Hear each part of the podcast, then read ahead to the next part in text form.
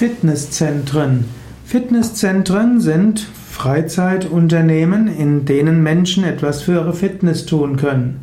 Fitnesszentren haben typischerweise Cardio-Geräte, also wo Menschen Ausdauertraining machen können. Sie haben Kraftmaschinen, wo Menschen also Krafttraining machen können. Fitnesszentren haben auch meistens äh, Hallen, wo Menschen Gymnastik üben können, Aerobic oder auch Yoga. Gerade seit den 80er Jahren in Amerika werden in Fitnesszentren Yoga sehr häufig geübt und in Deutschland kam Mitte der 90er Jahre die Yoga-Welle in den Fitnesszentren auf.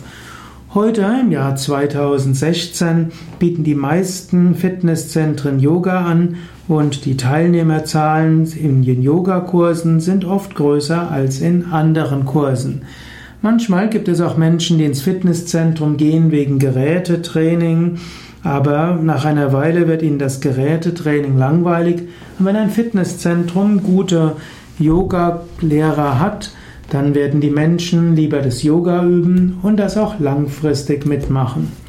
Natürlich, Yoga in Fitnesszentren ist oft etwas weniger spirituell als in ganzheitlich ausgerichteten Yoga-Zentren, aber manchmal hat man sehr gute Yogalehrer, Yogalehrerinnen in Fitnesszentren. Fitnesszentren zahlen oft etwas mehr als Volkshochschulen, was den Yogalehrenden natürlich hilft, ihr Leben mehr dem Yoga zu widmen und vollberuflich Yoga zu unterrichten.